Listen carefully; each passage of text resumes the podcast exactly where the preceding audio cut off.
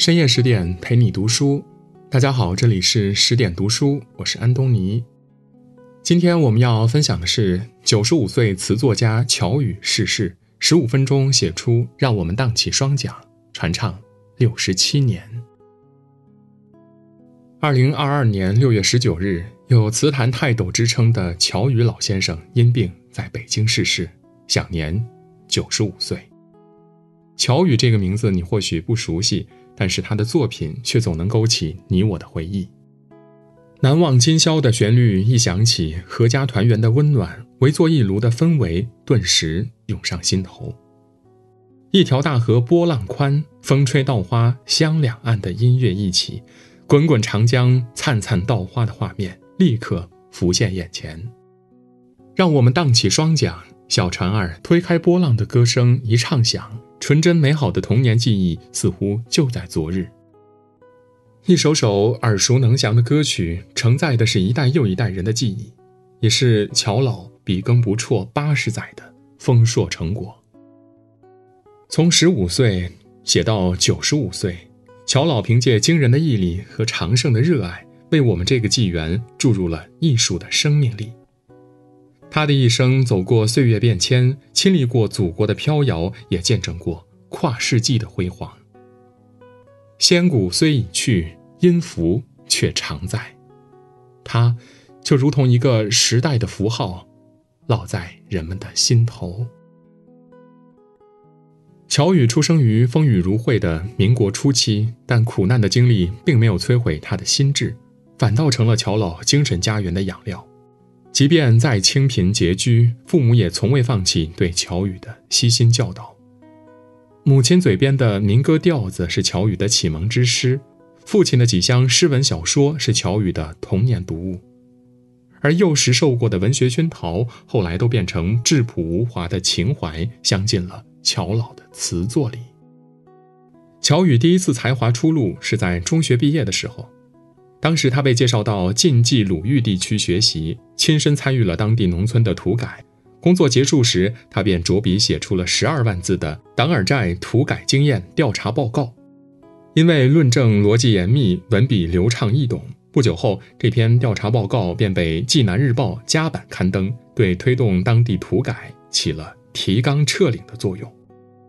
这份报告是乔老最早的成名作，如今被保存在中国历史博物馆。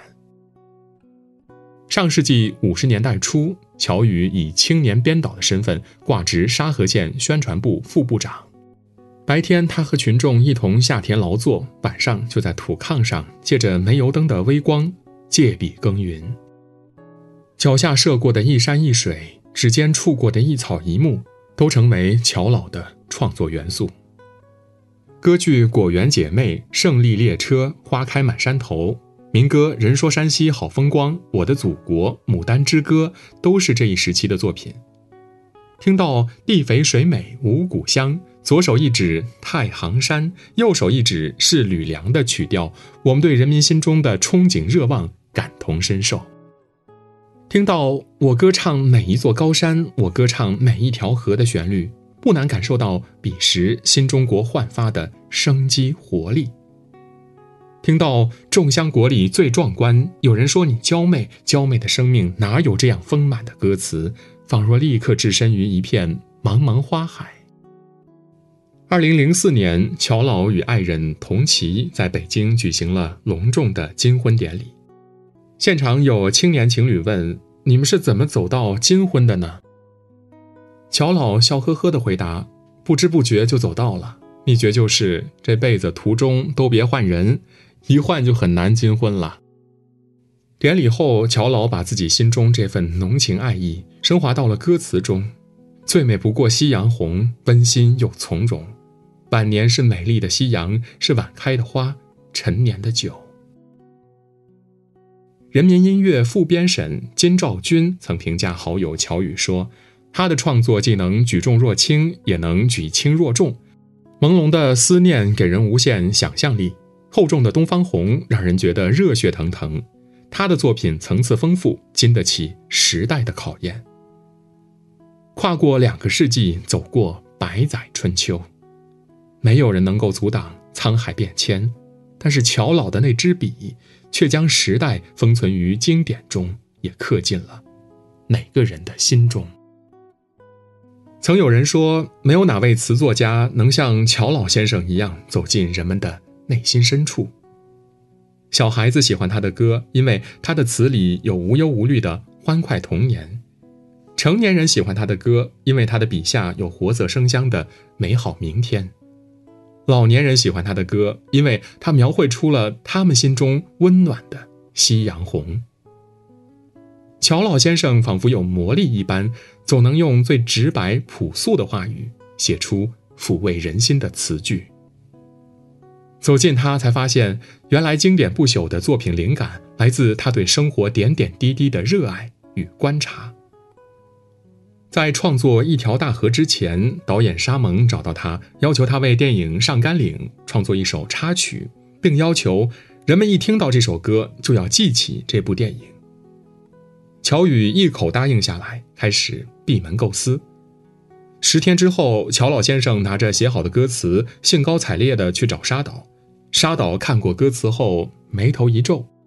歌词好是好，就是这一条大河波浪宽这句词显得太过小气了。为什么不写万里长江波浪宽呢？不是更加的恢宏磅礴吗？面对沙岛的质疑，乔宇面含微笑的回道：“长江虽然气势浩大，但只有生活在长江流域的人们才深有体会。对于大部分中国人来说，它是陌生而遥远的。但不管是哪里的人，家门口总会有一条河。”只要一想起家，就会记起的一条河。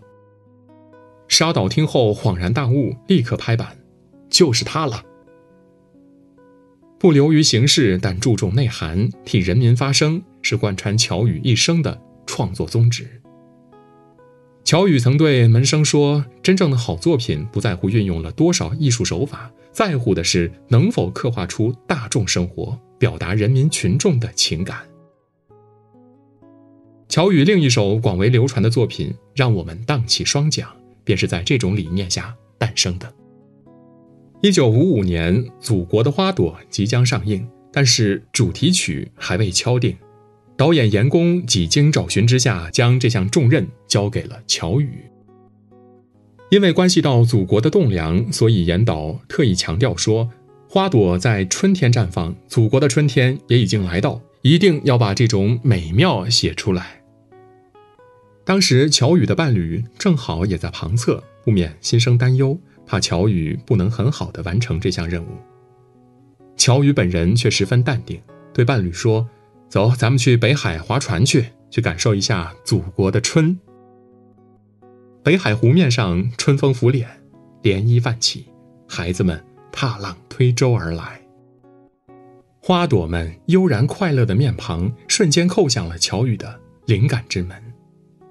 让我们荡起双桨，小船儿推开波浪。有了思路的乔宇拉起伴侣的手，就往报亭跑。他要赶紧记录下来。就这样，不到一刻钟，一首悦耳动听的歌谣就问世了。乔宇后来在回忆录中写道：“我一直认为，创作和生活是分不开的，生活就是作品最好的土壤。我们从来没有刻意的去寄送过那些歌词，但它们却像烙印一样和我们。”如影随形。苏轼曾说：“无意不可入，无事不可言。”乔老的笔锋便是这样。他不为高官权贵颂德，只为人民百姓流转。他写一江一岸的花香，记一船一帆的飘扬，也唱今宵团圆的喜悦。正如他在采访中的自谦之词：“如果我的歌词还有可取之处，那就是我注重在不同的年代写人民的心理。”写人民大众最真实的感情，他是当之无愧的人民艺术家。乔宇这一生有过三个名字：一是不为众人所知的族谱名乔庆宝，一是为事业自取的乔宇，还有一个便是为后辈所津津乐道的乔老爷。简单的三个字背后，却隐藏着众人对他一致的印象。虽然是人民的艺术家，但在生活中更像一个风趣幽默的老爷爷。著名歌唱家万山红是乔羽的忠实追随者。十八岁那年，万山红考入了中国歌剧舞剧院。初见这个浓眉大眼的小姑娘，乔老爷就给她起了一个外号“长下巴女孩”。当时的万山红还有一丝羞赧，后来才得知乔老是为了让她尽快放松下来，所以给她起了一个打趣儿的绰号。熟悉乔宇的人都知道，他的诙谐幽默不仅是源自骨子里的善良，更多时也是乔老为生活调味的佐料。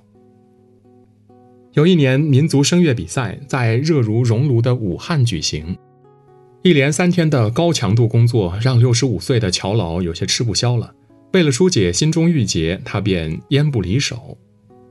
同列评委席的歌唱家邓玉华见了之后便说：“革命小烟天天抽，遇到困难不犯愁，袅袅青烟佛祖袖，体魄康健心常愁。”乔老听了之后呢，想起邓玉华每餐节食少吃。便也做了一首打油诗回敬对方：“革命小姐天天愁，腹围过了三尺九，干脆天天吃肥肉，明天又到四尺九。”在场的选手和评委们听了之后，一齐开怀大笑。连日的闷热和劳累也在顷刻间烟消云散了。或许是因为艺术事业上的操劳，年轻时的乔宇早早的就开始脱发，因此常常被人误认为是老头儿。换做如今视发际线为生命的年轻人，或许早就寻方问药去了。